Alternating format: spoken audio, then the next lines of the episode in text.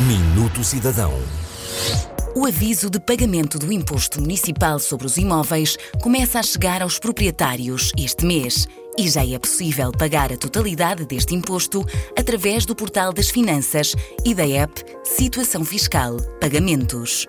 Esta é uma medida que chega para facilitar o pagamento do IMI em prestações, sendo comunicada logo na primeira notificação as referências para pagamento de todas as prestações. Pela primeira vez, os proprietários poderão pagá-lo na totalidade, mesmo que o valor ceda os 100 euros da primeira prestação. Seja qual for a preferência em relação ao tipo de prestação, a data limite para o pagamento é o dia 31 de maio.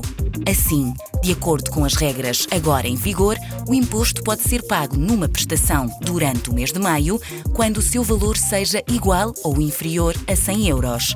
Em duas prestações, nos meses de maio e novembro, quando o valor supera os 100 euros e é inferior a 500 euros. E em prestações em maio, agosto e novembro, quando o valor ultrapassa os 500 euros.